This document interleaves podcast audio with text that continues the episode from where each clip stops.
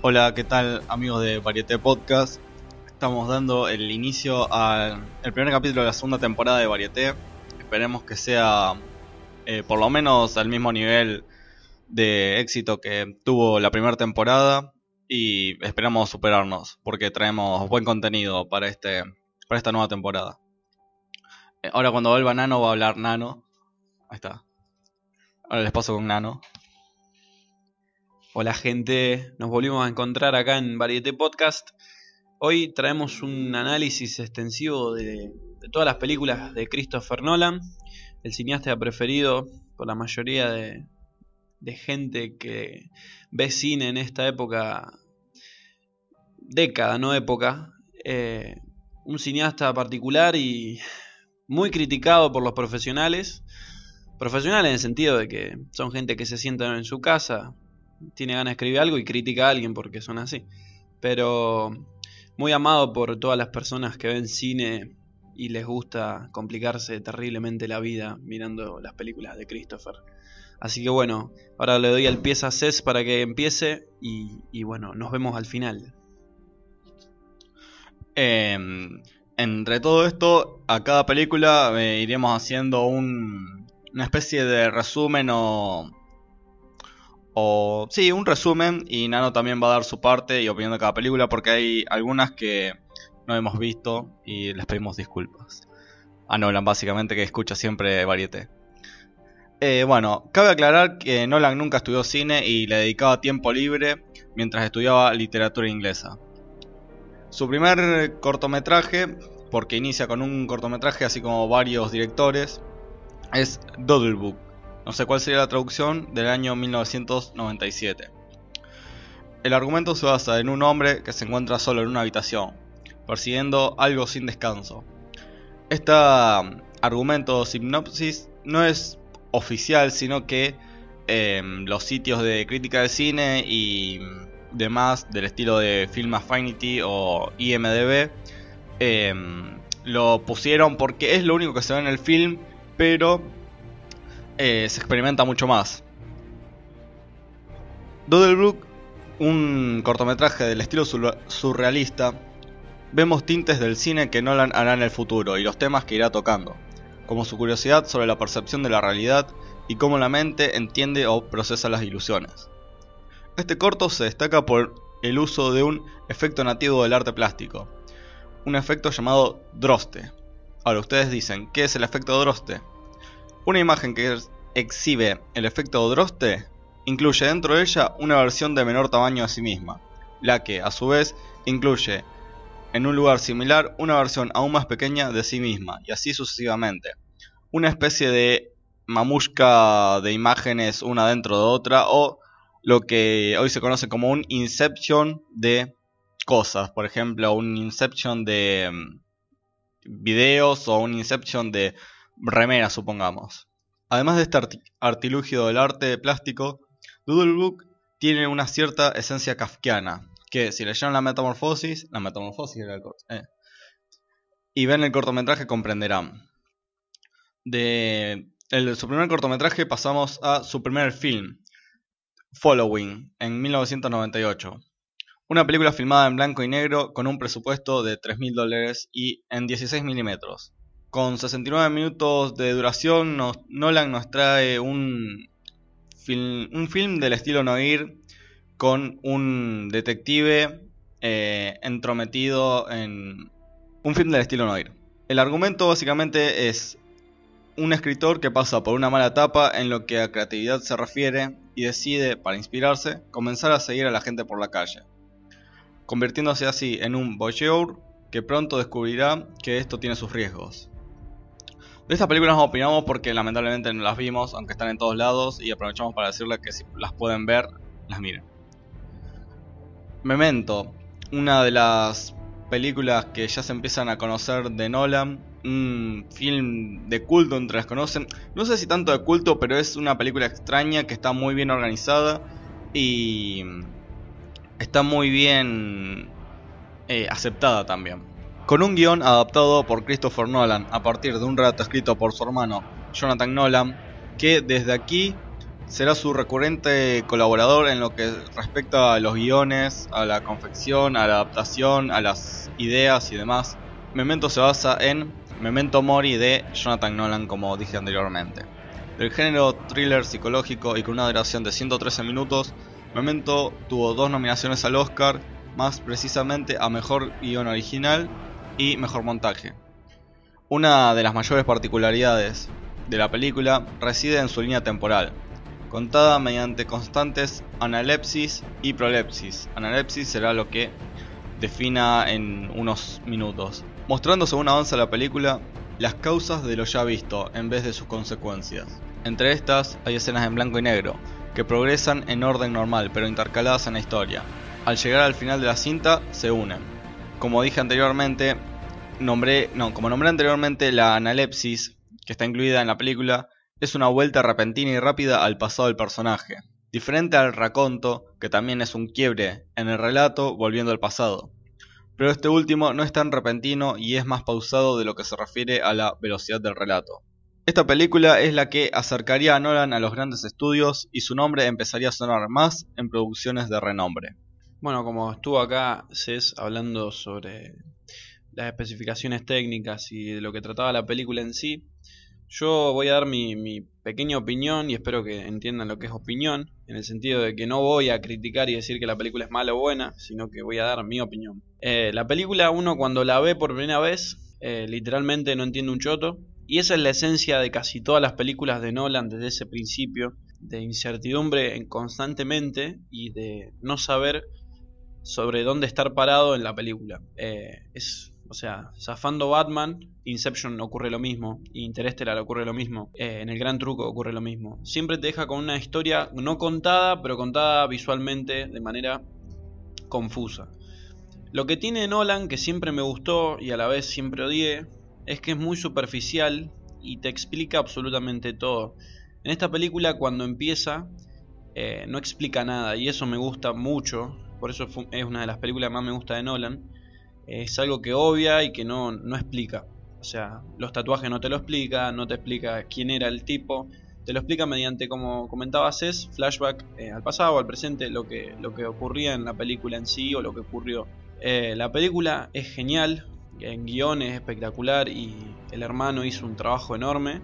Más que nada contar el, el guion al revés, porque el guion estaba escrito de una manera y Nolan lo dio vuelta contar el guion de esa manera en esa época 2001 que los viajes en el tiempo se habían visto en Donnie Darko, en Volver al Futuro y ahora en el quinto elemento también se había visto algo de eso me parece. Eh, no bien bien del tiempo pero se había visto el tema de las paradojas y eso. Pero en esa época eh, Matrix pero fue muy muy muy innovadora y no sé si ganó me parece que no no ganó el guion pero al Oscar al mejor guion pero se lo merecía de alguna forma porque era eh, espectacular y eso marcó un antes y un después en la carrera de Nolan, pero terriblemente. Luego de Memento pasamos a 2002, donde Nolan estrenará su película Insomnia, un tráiler que nos sitúa ante un extraño asesinato realizado en un pequeño pueblo de Alaska, al que llega un veterano policía de la ciudad interpretado por Al Pacino para ayudar en la investigación. Es una adaptación de la película noruega Insomnia del año 1997. Ya Nolan en sus producciones empezará a contar con actores de mayor renombre, cosa que durante su carrera eh, será una constante. El título hace referencia al insomnio que padece el protagonista debido tanto a las interminables horas de luz que hay en el pueblo como a los fantasmas personales que le impiden sentirse tranquilo. Luego de esta película, Nolan encararía un proyecto sobre la vida de Howard Hughes y que se sumaría a Martin Scorsese a la pulseada por su dirección, la cual terminaría ganando y otorgándole a Leonardo DiCaprio el papel principal en la resultante El Aviador, estrenada en 2004. Una desgracia con suerte para Nolan, ya que de haber quedado fuera de la carrera por la dirección de una película sobre un magnate, le llegaría la oportunidad de dirigir otra película sobre un magnate. Me refiero a Batman Inicia en 2005 o Batman Begins. Luego de un fracaso de proporciones abismales en 1997 con Batman y Robin por Schumacher, Michael Schumacher, Años después empezó a confeccionar una nueva película sobre Batman, el cual hizo retomar el nivel de la franquicia y reescribió el género superheroico de una manera brillante con un casting de renombre. Tuvo una nominación a Mejor Fotografía en los Oscars de dicho año. Tras el éxito de Batman Inicia, se tomará un descanso de Batman, pero no del cine ni tampoco de Christian Bale, y realizará The Prestige, o El Gran Truco, en 2006. Protagonizada por Christian Bale y Hugh Jackman, basada en el libro homónimo de Christopher Priest, la historia sigue a Robert Anger y Alfred Borden, magos teatrales rivales en Londres a finales del siglo XIX. Obsesionados con la creación de la mejor ilusión, se involucran en la competencia de superioridad con resultados trágicos. Producida por Warner, estuvo nominada a dos Oscars de ese año, fotografía y dirección artística. En la película anterior y en esta se empieza a afianzar el fetichismo actoral de Nolan por Michael Caine. Eh, The Prestige además también tiene un, algo muy épico, ¿no? Viéndolo desde la parte geek o, o de cultura pop, por así decirlo, que junta al que hace de Batman en las películas, al que hace de Wolverine en las películas, y mete a David Bowie haciendo de Nikola Tesla, que le da un toque de epicidad eh, increíble a la película. No sé, Nano, cómo lo ve a eso. Sí, acá hay otra película que vi eh, hace unos años, la verdad que una película me gusta, me gusta su, su forma de traducirse al, del libro. Que siempre tuvo una, una particularidad muy importante con esto de, traducir libros y todo eso a las películas. Con el motivo de que al leer el libro uno veía la película y sentía esa esencia amarga de que no era el libro. Eh, creo que Nolan siempre se la rebuscó bastante y sus guionistas para no hacer eso.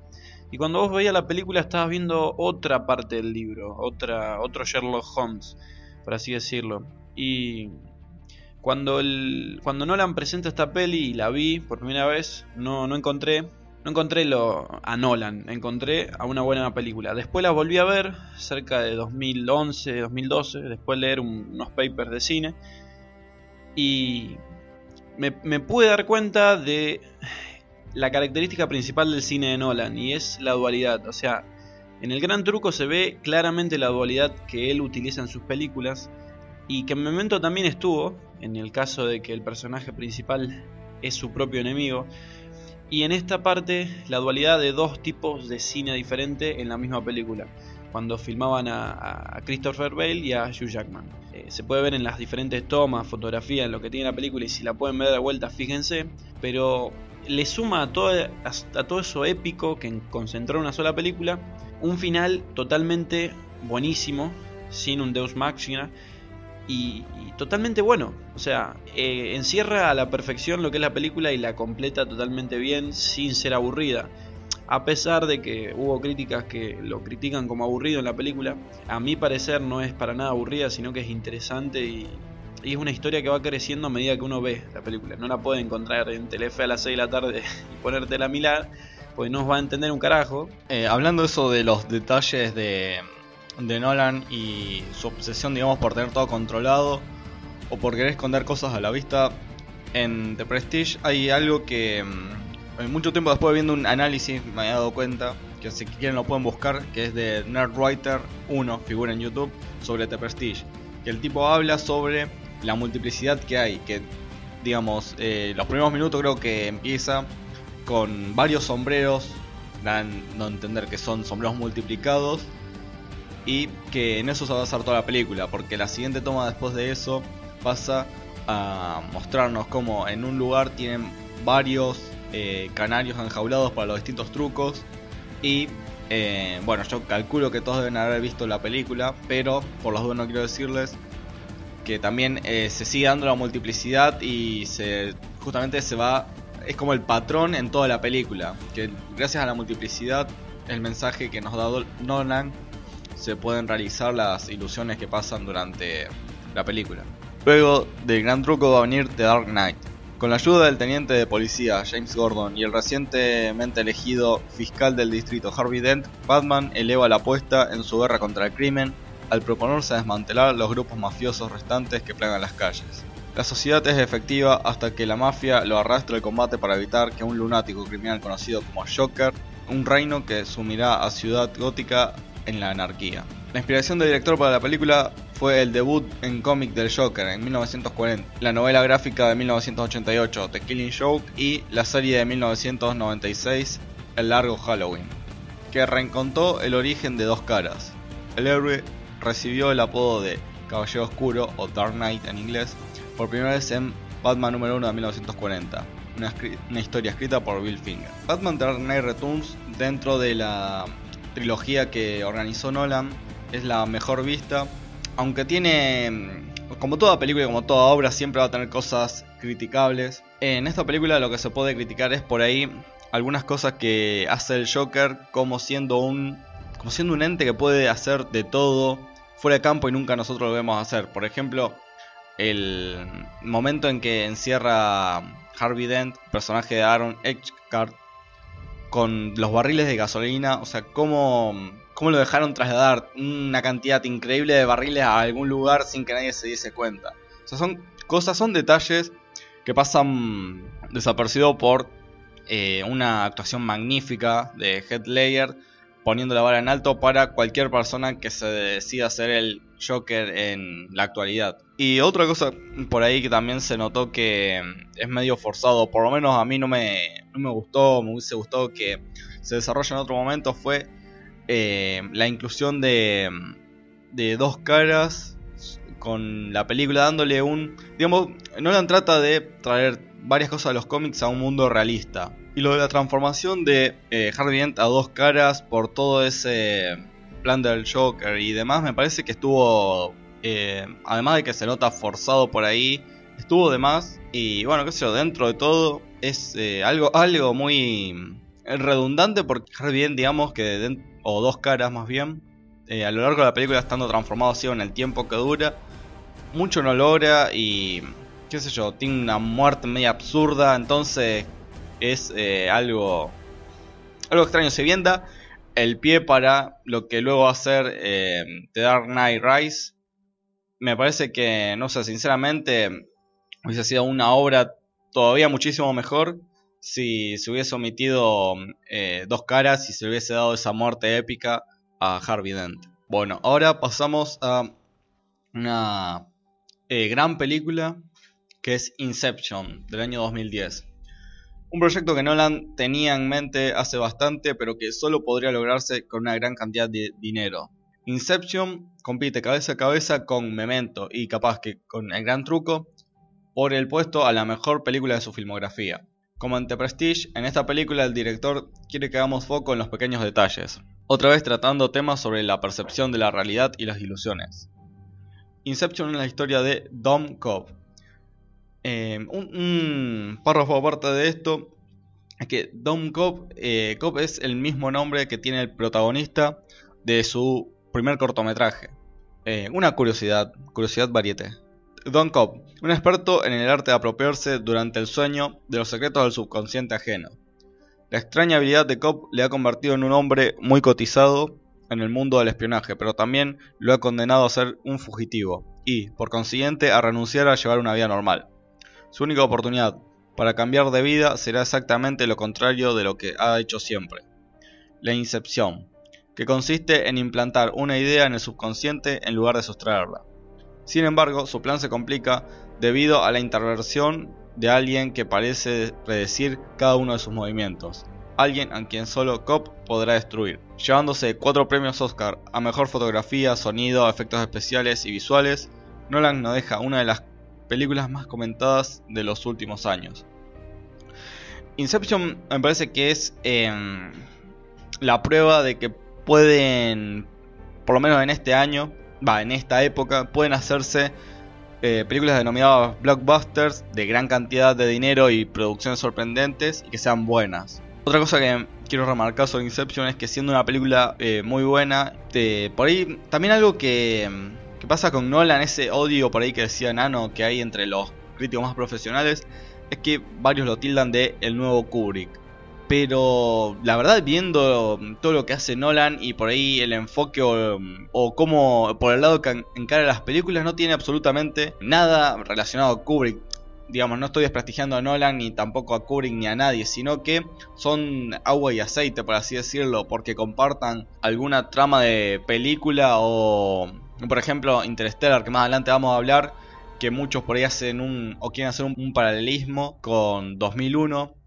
Me parece una, una boludez increíble. Nolan y Kubrick son directores geniales Y no, no se tendría que competir ni decir estas pelotudeces, pero hay gente que por ahí ve un crítico profesional comparándolo o, o insultando a alguien que lo compara con Kubrick y me parece que es una boludez tremenda. Eh, Inception, vos la comparás con alguna película de Kubrick y no tiene absolutamente, no, no le, ni se le acerca a lo que Kubrick tenía de ideas sobre películas, digamos. Entonces me parece que esa idea mm, del odio a Nolan, por así decirlo, porque muchos lo dicen que es el nuevo Kubrick, lo tienen, la culpa la tienen dos personas. El boludo que mm, es el, dice que es el nuevo Kubrick y el otro boludo que se enoja porque un boludo dice que es el nuevo Kubrick. No sé nada lo que piensa acerca de esto. Nada, acerca de los boludos siempre pienso lo mismo. no, yo lo que opino de Inception es que una película que básicamente me abrió la mente en el respe- respecto al cine que hacía Nolan, aclaro. Eh, si bien me abrió la mente en un sentido psicológico, eh, no fue un, cambio rotundo más que, más que una buena trama que comentar en una, un sábado a la noche. Pero la película en sí tiene todo lo que uno quiere a la hora de ir al cine. Tiene buena fotografía, tiene una calidad impresionante de sonido, compuesto por Hans Zimmer, que es el mejor compositor que contrató Nolan Forever. Hace desde, la, desde el soundtrack del, del Modern Warfare 2 hasta el soundtrack de Inception. Así que el, viejo lo banco mucho. Y también, al margen de todo lo, técnico, me gustó la esencia que, como decías, es de convertir el blockbuster en algo que te haga pensar. Si bien tiene los fetiches de Hollywood como una persecución de tiros, explosiones, que son necesarias en Hollywood, no sé por qué, pero parece que si una película no tiene una explosión no sirve. La película se, se soluciona sola en el trayecto del tiempo y no hace agua en ningún momento. Puede que en alguna parte de la trama te quedes mirando la película diciendo, che, pero esto ya me lo explicaron como cinco veces. Pero la película se soluciona y termina bien, termina bien resuelta y por eso es lo que es Inception hoy en día. Pero sin embargo hoy en día yo lo sigo mirando como algo hollywoodense, como una película que yo no voy a usar de referencia, como por ejemplo uso películas como Moon, eh, como para referirme a una película independiente en el sentido de, de guion. Es una película que sigue siendo hollywoodense y el guion está bueno, está bien escrito y, te da a entender muchas cosas que pueden suceder o no, pero sigue siendo una película hollywoodense que, que si bien Nolan lo agarró y la convirtió en algo espectacular, eh, Memento me parece 10 veces mejor. Del 2010 nos vamos a 2012 con la película que nos va a traer.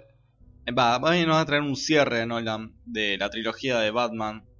Nos va a traer The Dark Knight Rises o El Caballero de la Noche Asciende. Eh, bueno, ¿qué más decir de esta película? Cierra, como dije anteriormente, toda la trilogía de Nolan de Batman Begins y The Dark Knight, con Christian Bale en el papel principal de Bruce Wayne y Batman, y el mismo reparto de Michael, Michael, Gary Oldman y Morgan Freeman. En este film se introduce el personaje de Selina Kyle, interpretado por Anne Hathaway, y a Bane, interpretado por mm, Tom Hardy en un nivel físico impresionante. Este, esta introducción del personaje de Bane está basada en cómics como Nightfall, No Man's Land, Tierra de Nadie, de los años de las eh, finales de 1990 y comienzos del 2000. Una película de Nolan bastante floja sabiendo que Nolan es un obsesivo por los detalles y atar cabos. Se ven muchas cosas sueltas y redundantes o inentendibles, eh, como por ejemplo la- eh, Bane sabiendo la ubicación de la Batcueva y cayendo la Batman de encima. Después, bueno, al principio se nos muestra que Bruce Wayne tiene una grave graves problemas en la rodilla. Se pone un aparato de imaginamos de Wayne Technologies y después sale a combatirlo más bien como olvidándose de eso. Eh, cuando Bruce Wayne es aislado en, en el túnel o no en el túnel, sino en el en el hoyo ese gigante en medio del desierto y llegando a Ciudad Gótica sabiendo que de su fortuna no tenía nada. Eh, bueno, llegando a Ciudad Gótica en vez de buscarle cosas a Bane o, ir directo a la acción, pinta el logo o dibuja el logo con fuego en una de las torres. eh, el total orden de la de Ciudad Gótica es eh, está todo limpio, no hay no hay nada prendido fuego, un tacho de basura, no hay ni un piquetero, nada, es eh, está mejor Ciudad Gótica bajo el régimen de Bane que con el o lo que tenga presidente comunal, lo que tenga Ciudad Gótica. Eh, entonces es muy criticable por eso, parece como que Nolan lo hubiese hecho por por hacerla, como para darle un cierre, dice, bueno, eh, hice dos, puedo hacer tres. Pero se ve mm, muchos detalles sueltos y mm, muchas cosas inexplicables que mm, por ahí al lado más eh, fanático de los cómics y de Batman lo, lo tocaron de cerca. Por eso también es un- capaz de las películas más criticables de Nolan, porque mm, se le pasan grandes detalles, eh, errores groseros y bueno, nada más por decir. Ya llegando a 2014, Nolan nos trae Interstellar. Eh, esta película con actuaciones de de nuevo Anne Hathaway, Michael Caine y mm, Matthew McConaughey. Eh, esta se la voy a dejar a Nano para que nos explique y además porque yo no la vi. Eh, para que nos explique o nos vea su. nos dé su, su visión sobre la película que él sabe más y está un poco más informado que yo. Hola gente de vuelta. no, con respecto a Interestelar, fue una película que, que quería ir a ver al cine. Es más, tengo una anécdota bastante, bastante cómica con eso. Fui al cine, no sé si conocen los cines de Rosario, pero fui al Monumental, no estaba a la hora que yo quería. Agarro, me voy al showcase, llego al showcase, estaba todo lleno. Agarro y me voy al Village. Village, a todo esto eran a una y media de la madrugada. Y salí vivo y no terminé viendo Interestelar, terminé viendo los Juegos del Hambre, así que imagínense mi bronca. Así que no la pude ver en el cine. Y ocurre que la vi en mi casa, la vi con, con toda la calidad que se puede ver en una casa, o sea. Pero la vi bien. Y la primera vez que la vi, eh, me encantó, me voló la mente, me explotó sinceramente el cerebro. De paso que a mí me encanta la física, cuando vi esa película fue como una conexión directa. Mm, Más que nada no le presté atención a la dirección de Nolan en la primera vez que la vi. Eh, Sinceramente la vi y me encantó. Me encantó, me chupó un huevo todos los errores que pueda llegar a tener. Y después por el tema de, de que me encantan las películas de Nolan, las veo 50 veces cada una, la volví a ver. Y bueno, encontré una banda de, fallas que es lo mismo que siempre expliqué antes que Nolan te explica hasta lo más sencillo y en una parte intenta explicar qué carajo es un agujero de gusano con una hoja de papel y que no es tan simple como se no es, no es tan simple así como muestran en la película. Pero bueno, se entiende que es algo que comercializan en gran escala y trata de, de llegar al más público posible. Que es algo que molesta de Nolan, pero bueno, tenemos a Nolan, no le podemos pedir más. Después, eh, con el transcurso de la película, no me aburrí en ningún momento. Vi mucha gente que se aburría o les parecía monótona y yo creo que si te gusta el espacio, si te gusta la ciencia ficción y si te gusta la física de paso, entre paréntesis, alto nerd, si te gusta todo eso te va a encantar la película. Las actuaciones son sublimes, Matthew McConaughey es genial, o sea, actuando es genial, te, te pone el papel de él y es sentimental totalmente. Y hay un hay un, una conexión directa con la música, totalmente hecha con, con órganos de tubo, eh, de esos de iglesia grandes. Eh, la canción, la, el soundtrack principal, también compuesto por Hans Zimmer, está usando ese órgano. Y vos, vos vieras la, la sensación de, de magnitud que le da la película, es impresionante. Con un poema de Walt Whitman eh, saliendo de la, de la, de la tierra, es totalmente de, de película, es arte. Esa, esa escena es arte, yo creo que es una de las mejores escenas de- de- del cine de Nolan. La ambientación que tienen de los, de los escenarios. eh, estoy pensando y me puse a pensar que no voy a tirar spoilers, porque es una película bastante nueva. Pero bueno, la ambientación de los escenarios como Marte o cualquiera, Marte no porque no van a Marte, pero de- del planeta que van, me acordé de Marte, no sé por qué, pero van, a, van al planeta ese, no me acuerdo el nombre. Es una ambientación re hostil y, y te conectas directo con, con la película. No hace falta que te expliquen que no hay gravedad, que no hay, no hay clima. No, no. Vos la ves y es espectacular. Es... La película en sí es enorme, pero enorme en todo sentido. No entiendo cómo no ganó un premio. eh, la verdad no entiendo nada, no entiendo los premios, no entiendo nada, pero bueno. Es una película excelente y recomiendo a todos que la vean. Si no vieron Nolan nunca en su vida, vean esa película. Si no vieron esa película, véanla. Y si vieron a Nolan toda su vida, véanla. Y véanla mil veces. Como un detalle de esta película que contaba Jonathan Nolan, que para la confección del guion recurrieron a un eh, físico y matemático llamado Kip Thor que los asesoró en todo en toda la producción de la película, en, más que nada en lo referido a cómo se vería un agujero negro o un agujero del gusano y trataron de hacerlo lo más realista posible. Es al día de hoy que se considera por muchos que Interstellar es la película más cercana o tiene más em, más elementos de física y del espacio eh, reales que se puede llegar a interpretar en una película. Si vamos al caso, em, es, es innumerable cantidad de veces mayor que Armagedón. Y es de las mejores películas que interpretan hoy las cosas, que también es por algo que atrae bastante, por traer una interpretación eh, lo más cercana a la veracidad posible, digamos. Hoy también, por, se viene un ejemplo también como para dar, tratar de explicar esto, es eh, Mr. Robot, la serie, que se dice, según algunos especialistas, que lo más cercano que se puede interpretar a lo que es el hacking, la realidad es eh, como lo hace Mr. Robot. No tanto como te lo presentan en algunas películas con todas las letritas verdes bajando en cascada o tecleando sin, sin ver qué mierda teclean. En, una, en, una, en un plano detalle de los dedos apretando varios, varias teclas sin, sin idea. Eh, bueno, no sé cómo terminar hablando de Mr. Robot, pero con esto le doy el cierre al primer capítulo de la segunda temporada de Varieté Podcast.